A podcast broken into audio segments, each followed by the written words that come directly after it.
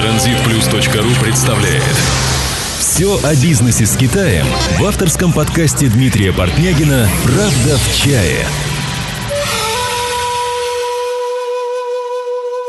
Здравствуйте, вы слушаете 27-й выпуск подкаста «Правда в чае» и я его ведущий Дмитрий Портнягин.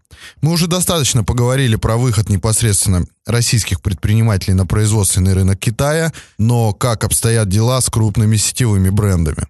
Мы понимаем, что разница в организации огромная. Большие риски, серьезнее контроль качества и сроков, отлажение логистика и так далее. Поэтому гость нашей студии Алексей Куликов из города Шанхай, директор представительства крупной сетевой компании Том Фар.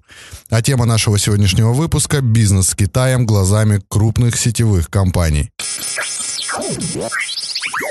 Куликов Алексей, 33 года, родился и вырос в городе Санкт-Петербург. Алексей окончил военный университет Министерства обороны Российской Федерации в городе Москва, факультет восточных языков. Переехал в Китай 11 лет назад, работал переводчиком после нескольких лет логистики и фармакологии. С 2010 года директор представительства крупной сетевой компании Том Фар в Шанхае, обязанности которого – организация процесса работы более 40 сотрудников и 100 фабрик-партнеров. За длительную карьеру и несколько крупных бизнесов имел дело с такими компаниями, как Камацу и Кэт, поставки строительной техники для строительства моста «Русский» во Владивостоке, а также производство и поставка одежды в магазины «Ашан». Правда в чае. В чае. Алексей, привет. Здравствуйте, Дмитрий. Алексей, а, как ты уже, наверное, понял, мы будем говорить на примере такой известной компании, как Том Фар. Мне бы хотелось понять, вот какие функции выполняет представительство данной компании в Китае. Я вас понял. Компания Том Фар, вы правы, это большой, большая сетевая компания, которая является производителем э, одежды на российском рынке уже более 15 лет под собственными брендами. Основной и более известный бренд это Том Фар. Также у нас существует более молодежный, менее известный, но динамически раскручиваемый уже более двух лет бренд Конвер. Что касается представительства, компания Tom Far э, на 98% размещает свое производство в Китае на сегодняшний момент, поэтому было принято решение присутствовать в Китае в виде бизнес-единицы. На данный момент бизнес-единиц несколько. Первая и наиболее известная для всех модель – это представительство иностранной компании на территории Китайской Народной Республики. Их у нас два. И второе – это собственная экспортно-импортная компания со стопроцентным иностранным капиталом. Что касается первого способа присутствия, всем он, наверное,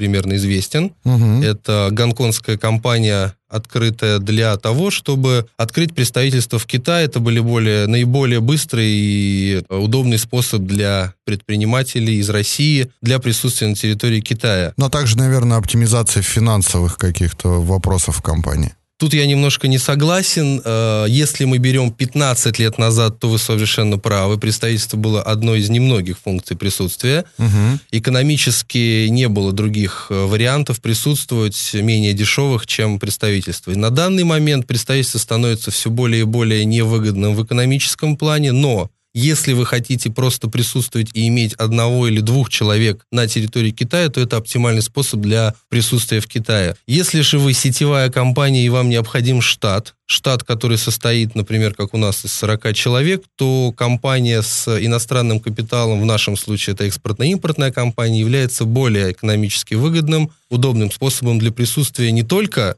экономически, но и количеством предоставляемых виз. Также, правда, это было раньше, уже отменили, мы имели право на два бесплатных номера на шанхайских. шанхайских. Вы прекрасно знаете, что номер в Шанхае стоит очень дорого, да. почти как машина хорошая. Половина, прошу прощения, машины. Итак, есть э, также другие способы присутствия на территории Китайской Народной Республики. Это компании логистические, либо это консалтинговые компании, также со стопроцентным, либо не стопроцентным китайским капиталом, либо иностранным, э, в зависимости от ваших нужд, количества людей и ваших требований, вы можете выбрать себе наиболее э, правильный и наиболее удобный способ. Но вот для этого именно бизнеса, для производственного, какой больше вид подходит? На твой взгляд? Для производственного бизнеса более всего, конечно, подходит это экспортная и импортная компания, потому что, во-первых, вы официально присутствуете, вы официально оформляете иностранных сотрудников, вы получаете необходимое для вас количество виз. Во-вторых, вы Являетесь экспортером. Являетесь официальным экспортером и имеете право заниматься возвратом НДС угу. после экспорта товара с территории Китайской Народной Республики. Что может быть дополнительным каким-то доходом, конечно, там в течение трех месяцев, да, или там полгода возврат. Вот, но все равно это экономически э, считается выгодным для компании. Вот давай вернемся все-таки к функциям. Какие функции выполняет представительство? Вот Я правильно понимаю, что под функцией представительства мы понимаем как представительство, так и экспортно-импортную компанию, которая есть у нас э, в Шанхае? Вот хочется все-таки функции именно вот э, тебя как э, руководителя компании здесь, в Китае, и вот сотрудников, те, которые работают в этой компании, в чем их функция здесь состоит? Отлично, я понял. Значит, штат нашей компании на данный момент это около 40 человек. Штат периодически меняется, поэтому нет определенной цифры. Значит, я как руководитель, естественно, отвечаю за начало процесса. Это от поиска адекватных фабрик, отбора партнеров на сезон, получения и размещения заказов компании э, на территории Китайской Республики, контроль производства на всех его этапах, также логистика по Китаю, консолидация нашего груза в наших точках отправки и непосредственно логистическая часть, в которую включается китайская таможня и отправка из Китая. Угу. Непосредственно за получение товара на территории Российской Федерации наше представительство уже не отвечает. То есть ваша задача все, что происходит в Китае, все, что касается производства и доставки, а вот там уже основной, да, офис, они получают этот груз в России, и с вас уже как бы, ну, ваша здесь ответственность уже снимается, правильно? Да, наша ответственность снимается после того, как товар получен, и к нему нет никаких претензий по качеству. Ну вот у тебя в подчинении, ты говоришь, от 30 до 40 человек. Можешь поподробнее рассказать все-таки, чем эти люди занимаются и э, каких профессий эти люди? Да, конечно. Э, очень четкая структура у Томфара в Китае. У нас есть четыре производственных отдела по определенным по нашей продукции – Плюс у нас есть отдел логистики и ВЭД, который отвечает за документы и отправку товара, и внутренняя бухгалтерия. Также есть э, HR, он же секретарь, человек, который отвечает за прием и проживание иностранных сотрудников компании, также за визовую поддержку и поиск новых кадров на территории Китая. А технологи, дизайнеры присутствуют? Вот это вот и есть производственные отделы. Внутри они делятся на несколько частей. Производственные мерчендайзеры, это в основном китайцы, которые ведут сам заказ. Также являют, есть технологи, в основном это китайцы, но есть и российские. Они отвечают за технологическую составляющую в процессе производства и у нас есть китайцы, которые являются контролерами качества по каждому отделу свои. У нас нет определенного э, отдела контроля качества, который отвечает за все отделы. Контролеры качества четко поделены между отделами. В каждом есть свои, выполняют только свои функции. Какие-то проблемы с кадрами здесь вообще присутствуют вот в Шанхае, что касается и китайских кадров, и российских? Проблема с кадрами существует всегда. Как вы знаете, есть такая проблема у китайцев, что в любом случае, как бы ты ни пытался с этим бороться, всегда фабрики э, дают какие-то красные конверты, их так называют, и так далее, нашим работникам, то есть своим контролерам. С этим бороться смысла нет, потому что это китайская традиция, мы это воспринимаем нормально, но в связи с этим иногда китайцы закрывают глаза на определенные проблемы, которые вылезают не сразу, а в процессе либо продажи товара, либо его уже использования конечным получателем. Так как только контролеры качества присутствуют на каждом этапе контроля производства, мы не имеем таких ресурсов, чтобы отправлять э, туда иностранных сотрудников, поэтому очень многое находится в их руках и пропустив какую-то маленькую деталь на первом этапе, уже невозможно исправить ее ни на втором, ни на третьем, а объявится она только после того, как получатель получит этот товар и начнет его либо использовать, либо отправит его в стирку. Ну да, все знают, что у китайцев э, вообще взгляд и отношение к качеству абсолютно другое. Да, это правда. Они немножко по-другому воспринимают как сам процесс контроля качества, так и качество товара.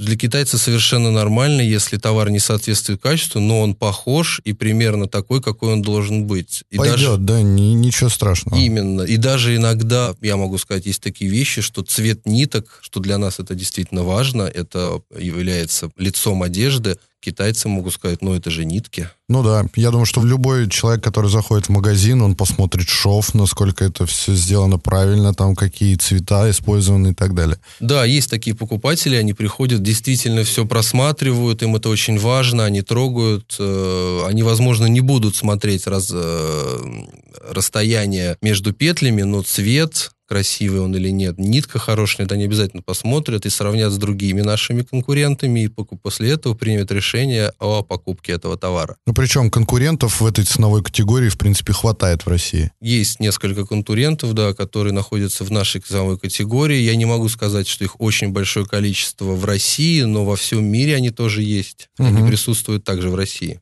Отлично. Я думаю, что вопрос менеджмента мы закроем. Мы его э, уже обговорили. А, правильно я понимаю, что отшивается под брендом Tom Far, да, вся, вся вот производственная линейка, это не собственные фабрики? Нет, это не собственные фабрики. Более того, я скажу, что, со, э, что фабрик, которые работают с нами постоянно, это только всего лишь около 30%. Угу. Фабрики постоянно открываются, закрываются, либо они... Не выдерживают условий, да, наверное, каких-то? Либо не выдерживают, либо наоборот, как любой бизнесмен, он может сегодня договориться с вами, завтра к нему придет придет более интересное предложение, и вам после, он завтра же вам откажет, поэтому меняются партнеры, несмотря даже на то, что есть очень хорошие длительные отношения. В любом случае, любой бизнесмен всегда выбирает то, что ему более выгодно и более удобно делать. То есть постоянно ведется какой-то подбор новых и новых партнеров, да, новых фабрик. Это основная, наверное, одна из основных задач нашего представительства здесь – это поиск новых адекватных э, партнеров для отшива, также для производства ткани, фурнитуры. Под фурнитурой я имею в виду не только наши пуговицы, нитки и молнии, это также перчатки, ремни, э, аксессуары, я прошу прощения, аксессуары, э, сумки и так далее. В том фар также занимается представлением данной линейки. Но как ты считаешь вообще, стоит ли открывать э, собственные фабрики, собственные производства налаживать?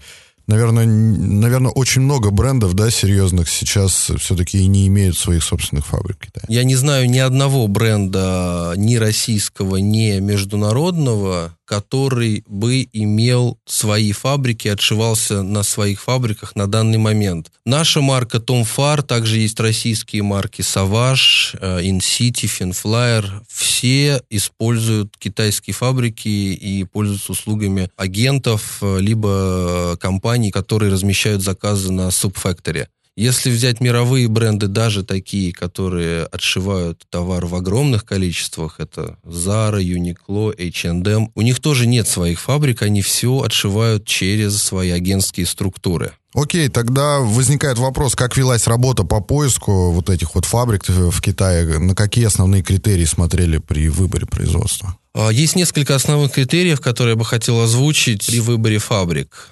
Во-первых, вы нашли фабрику. Начнем с этого. Вы с ней познакомились либо на выставке, либо кто-то вам дал ее контакт, либо вы увидели одежду и увидели на ней название этой фабрики, где это было произведено. Вы приезжаете на фабрику и смотрите, первое, ее размер.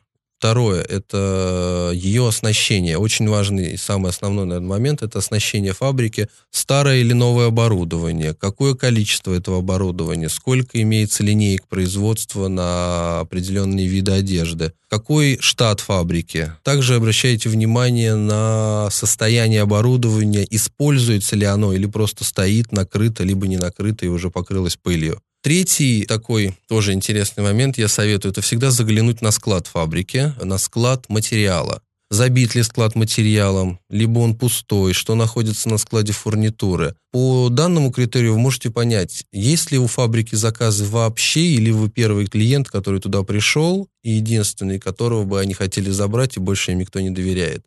А, следующим этапом я бы обязательно познакомился с менеджерами и, ну, естественно, с директором. Директор, возможно, говорить на английском не будет, но желательно, чтобы хотя бы кто-то из менеджеров понимал и говорил по-английски, это значит, что все-таки фабрика, кроме китайского рынка, отшивается куда-то еще и на иностранный рынок, что очень важно при выборе фабрики для нас, иностранных представителей да, Китая. в первую очередь это опыт. Опыт понимать друг друга, э, понимать, как делать эти заказы, как принимать эти заказы. Действительно, очень важно, чтобы они понимали европейскую вот эту культуру. Совершенно верно, опыт. И, во-вторых, что важно, вы все знаете, что структура человеческого тела в каждом регионе мира разная. А у китайцев она своя, у европейцев она своя. И если китайцы отшивают только на внутренний рынок товар, то они шьют по своим китайским лекалам, отличительной особенностью, которая является, э, во-первых, скорее всего, да, это худоба, а во-вторых, это короткие руки. И ноги, наверное. Короткие ноги, естественно, угу. и также это отсутствие выпуклостей в тех местах, которые не есть у европейских людей. Поэтому даже если фабрика будет использовать лекала ваше, она не факт, что отошьет даже с третьего или с пятого раза то, что вам необходимо получить. Тогда вы потеряете и время, и свои деньги на образцы, и также, возможно, впоследствии и время на производство товара. Спасибо, отличные на самом деле советы. Я думаю, что наши слушатели возьмут для себя что-то полезное при именно выборе фабрик. Вот посмотрите, как работают крупные сетевые компании и на что они смотрят. И я думаю, что нужно вам смотреть в ту же сторону, так сказать. А, вот э, что касается материалов, вот в данной сфере стоит, наверное, достаточно остро этот вопрос, поэтому хотелось бы спросить, у вас кто-то конкретно занимается вот поиском сырья, фурнитуры для производства? Да, это очень серьезное направление. У нас есть э, целый штат сотрудников, которые за это отвечают, причем они находятся как в Москве, так и в Китае. Идет постоянный поиск ткани как за рубежом. Могу сказать, что мы закупаем ткань и из Турции, и из Кореи. Также мы закупаем ткань и в Китае тоже. Если говорить о Китае, то здесь два способа. Либо мы покупаем какую-то хорошую стоковую ткань, либо мы выбираем какой-то образец ткани, который нам понравился, либо за рубежом, либо в России, либо в Китае, и заказываем эту ткань в Китае. Ну а как ты считаешь, э, вообще выбор ткани лучше на усмотрение отдать фабрике, чтобы они сами искали по своим каналам, или все-таки заниматься самостоятельно этим? В нашем случае, в случае компании Tom Far, мы не отшиваемся на тех фабриках, на которых отшиваются э, великие фэшн-бренды, поэтому отдавать на усмотрение фабрики мы пока не решаемся. Это очень большие риски, это взаимонепонимание в плане тканей, между Китаем и Россией очень большое. Вот, поэтому мы полагаемся только на своих сотрудников. Мы можем спросить у фабрик совета по данной ткани, как эта ткань себя поведет в плане производства, в плане э, варки, стирки и так далее. Но в первоначальном выборе самой ткани, как ее дизайна, так и ее качества, мы все-таки полагаемся только на себя. Вот что касается выставок, которые проходят в Китае, есть какие-то определенные, которые систематически посещаются при выборе материалов, каких-то новых идей, там, фурнитуры и так далее? Мы стараемся посещать все выставки, которые проходят, даже небольшие, они проходят как в Шанхае, также в Гуанчжоу и в Гонконге. Плюс есть всем известная кантонская выставка, мы также на нее приезжаем. Есть э, fashion-show, которое происходит и в Гуанчжоу, и в Гонконге. Также выставки в Шанхае, которые я только что упомянул, это как выставки по ткани, по фурнитуре, так и по одежде. Они проходят, мы постоянно на них присутствуем, э, ездим. Также международные выставки, которые происходят в Европе, мы посещаем периодически, опять же, для новых идей, для закупки э, каких-то материалов, также для знакомств в, в сфере легкой промышленности. Э, в России есть одна выставка, которая происходит, э, которую мы посещаем в Москве. Она проходит в сентябре. Туда мы точно ездим. Какие-то более мелкие выставки я сказать не могу, потому что есть какие-то процессы, которые я не знаю, которые происходят в Москве. Ну, короче говоря, э, достаточно много событий, которые посещаются, и всегда в курсе... Около 10-12 выставок в год обязательны для посещения нами. Ну, а ты считаешь, кантонская выставка вообще является эффективным инструментом? Я считаю, что кантонская выставка является, во-первых, эффективным инструментом, а во-вторых, все-таки она является наиболее масштабным отражением ситуации в Китае на данный момент в, во многих областях, не только в области легкой промышленности. Это самая большая выставка, которая собирает под себя все направления бизнеса, все направления производства в такой короткий промежуток времени. Я просто участвую каждые полгода в кантонской выставке. Я постоянно стараюсь поговорить э, с гостями этой выставки, с нашими соотечественниками. И вот те, кто посещает постоянно эту выставку, я, наверное, разделяю их мнение, что все-таки качество этой выставки падает.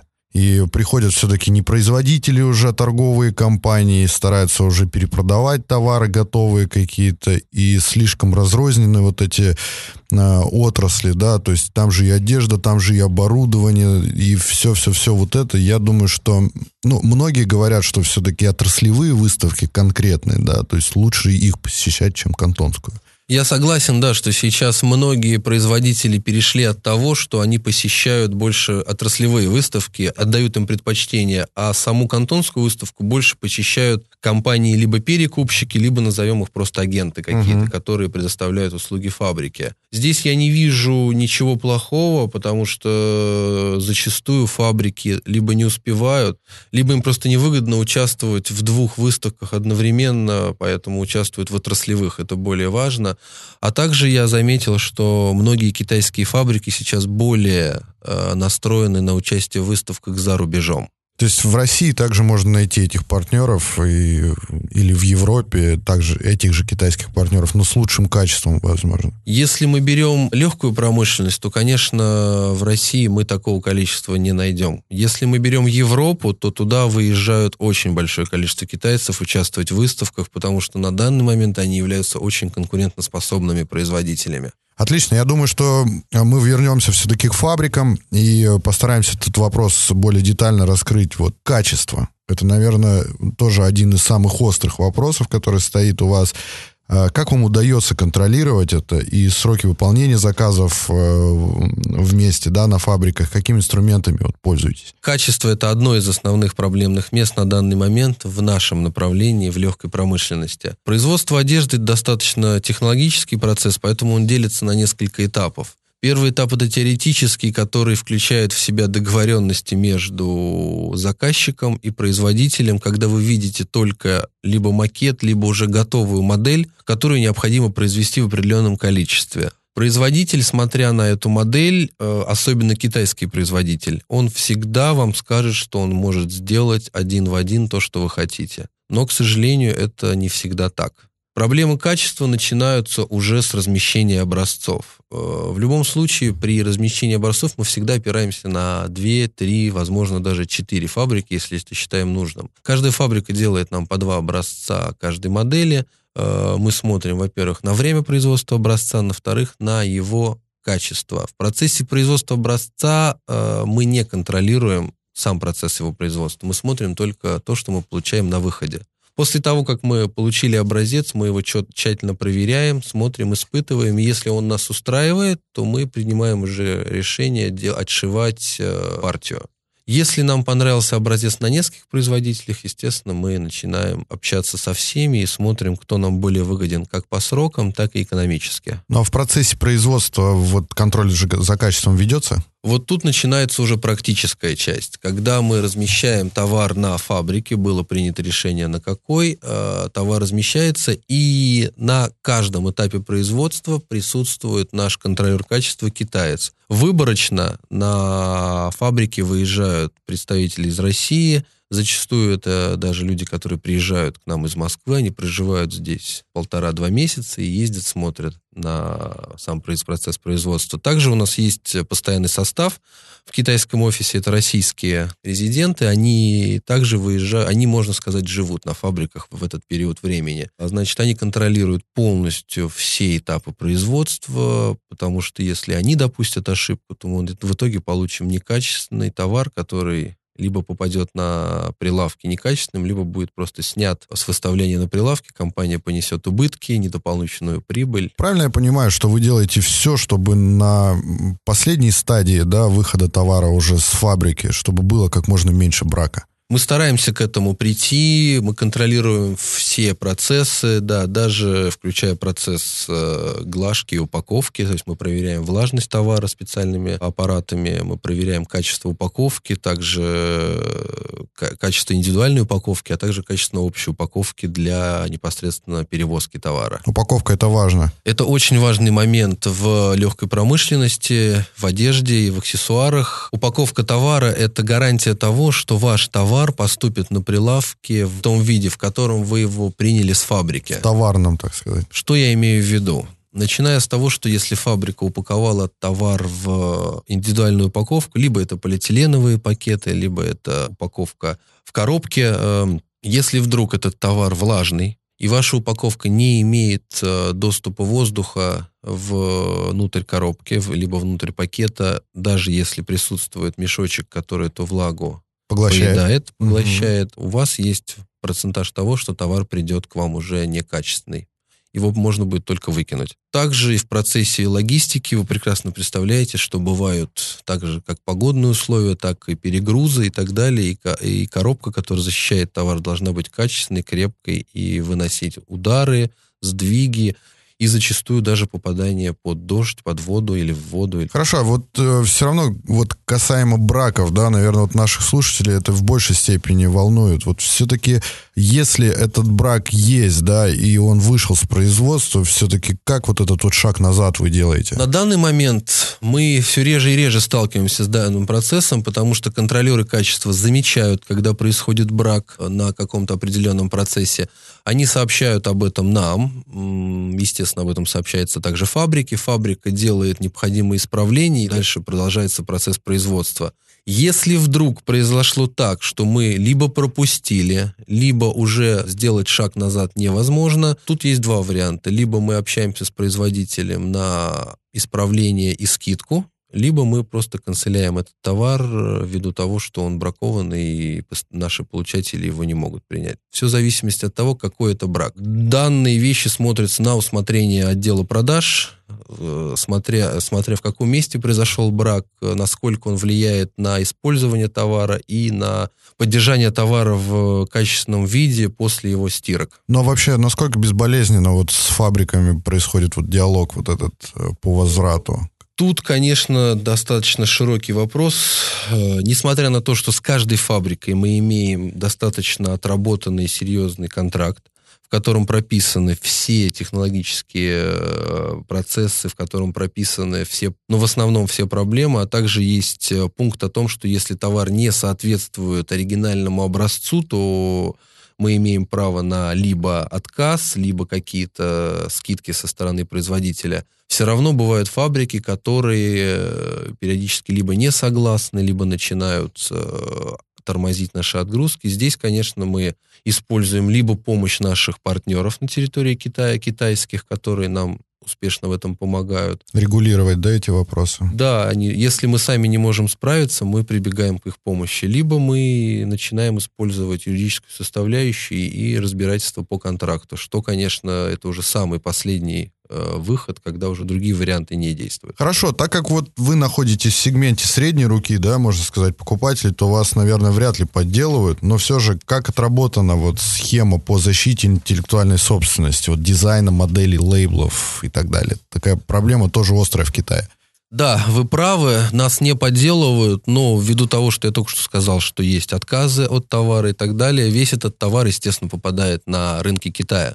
Я находил не раз наш товар и на Taobao, и на других ресурсах. Вот. Э, уверен, что я смогу найти и на рынках тех провинций и городов, где мы размещаем свой товар. Это нормальная практика для фабрик э, отшивать больше товара, чем мы заказываем. Угу. Впоследствии этот товар либо продавать нам, либо если мы его не берем, то продавать на внутреннем рынке. Но вы, как я понял, не против, да? Если честно, мы не имеем такого ресурса, чтобы это отслеживать и бороться с этим. Это, наверное, на дороже, момент. да, будет? Да, это дороже, но на данный момент мы не видим в этом какой-то очень большой-большой угрозы, потому что количество то, что мы замечаем в продаже, не серьезно большие, и они находятся на территории Китая. Мы на территории Китая на данный момент как э, продавец не представлены. Вот что касается защиты интеллектуальной собственности, э, все марки, которые у нас есть, э, и дизайны э, марок этих зарегистрированы в Китае и в России, поэтому здесь у нас является официальное документальное подтверждение э, нашего присутствия, что это наша собственность. Что касается дизайнов, э, дизайны мы не защищаем. Я уверен, что ни одна из наших э, конкурентных организаций российских также не занимается защитой дизайнов. Э, мы не являемся разработчиками каких-то новых тканей или новых э, мировых дизайнов, которые могут бы, могли бы подделывать другие компании. Что касается того товара, что производим мы, у нас с каждой фабрикой в договоре прописано, что данная фабрика не имеет права использовать этот товар в течение пяти лет после того, как они его нам продали. После пяти лет они имеют право использовать наш дизайн, нашу ткань. То есть все это на этом условии в договоре, все это заканчивается. То есть дальше вы практически не контролируете этот вопрос. И... У нас нет, да, такого ресурса, чтобы это контролировать, отслеживать на данный момент. Ну да, в принципе, товары сезонные, каждый сезон вы обновляете коллекции, и, в принципе, если даже кто-то будет поделывать, то вы вряд ли что-то потеряете. Алексей, ну, наверное, давай все-таки перейдем к логистике, потому что это как бы считается таким а, завершающим этапом. Как вы настраиваете логистику и с какими основными проблемами вот сейчас сталкиваетесь? Да, я совершенно согласен. Логистика – это отдельный вопрос, который нужно озвучить в любом виде производства. Как и многие другие компании, у нас есть несколько способов логистики, которые мы используем. Э, основной, наверное, и самый экономически выгодный – это морской способ. То есть, когда все происходит по плану, фабрика производит товар, отгружает его на наш консультационный склад, мы его принимаем, проверяем и формируем морские контейнера, готовим на них документы. Э, из Шанхая это в основном происходит, частично из Гуанчжоу, и отправляем морской контейнер в сторону России, который идет около примерно 32 дней. Если же вдруг происходят проблемы, которые мы озвучивали ранее, либо это проблемы по качеству, но которые можно исправить, либо фабрика не успевает сделать наш товар за тот период времени, который мы обговорили. Здесь у нас два выбора. Мы можем отправить этот товар морским контейнером, если мы успеваем до той даты, которую мы утвердили в Москве, либо мы рассматриваем э, альтернативу, это железнодорожный транспорт. Э, напрямую из Шанхая идет поезд, который доходит до Москвы. Вот, примерное время его в пути около 27 дней. Вот. Здесь, э, в отличие от моря, срок. Только в сроках и в экономической составляющей. Это быстрее, но дороже.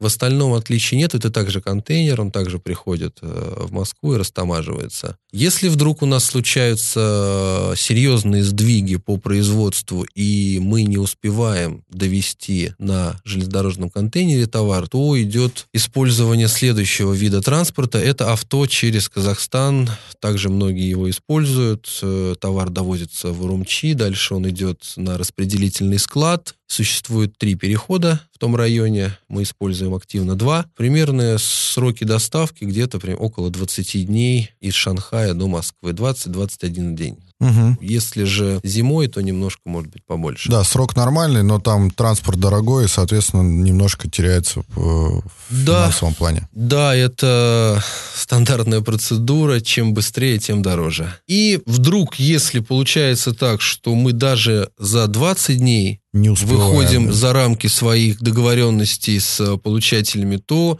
как и многие другие, мы используем авиатранспорт. Это может быть как авиа непосредственно в Москву. Также это бывают смешанные перевозки авиа либо в Финляндию, либо в Екатеринбург, Новосибирск, а оттуда уже либо поезд, либо авто.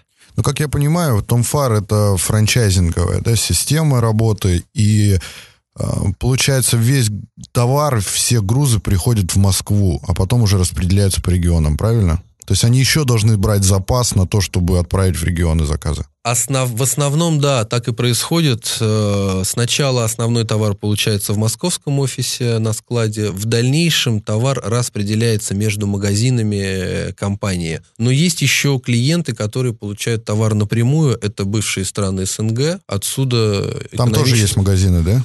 Да, мы, мы имеем там партнеров, которые закупают у нас товар, и мы этот товар непосредственно отправляем из Китая, так как это, во-первых, выгодно по времени, во-вторых, это экономически правильно, ибо нет смысла отправлять его сначала в Россию, растамаживать там, а потом отправлять в страны СНГ и растамаживать их тоже там повторно. Чтобы понимать вот эти вот сроки доставки, можешь озвучить вот э, ваши основные сезоны вот в году? Да, конечно, у нас э, есть два сезона которые, э, на которые мы опираемся, значит, зимний сезон и летний сезон, если назв- назвать их просто так, то есть э, весна-лето и зима-осень. Вот сейчас мы как раз заканчиваем отгружать весну-лето, и после китайского Нового года начнем производство э, зима-осень. То есть это получается, вы начинаете производство примерно за полгода до начала сезона в России? За полгода до начала сезона в России начинается производство, и еще где-то за два месяца начинается за два месяца до этого начинается процесс разработки коллекции. Мгм. Всего, на, на, получается, на весь круг у нас уходит 9 месяцев. Последний вопрос хотелось бы задать от постоянного слушателя. Предприниматели, они находятся в Москве, у них да, свое собственное производство в Подмосковье, они занимаются отшивом сумок. А какие мог бы дать э, ты основные советы вот тем предпринимателям, которые уже имеют свое собственное швейное производство в России и имеющие желание перебросить его в Китай? Вот вкратце расскажи по этапам, как бы ты это сделал. Я бы, конечно, посоветовал следующее.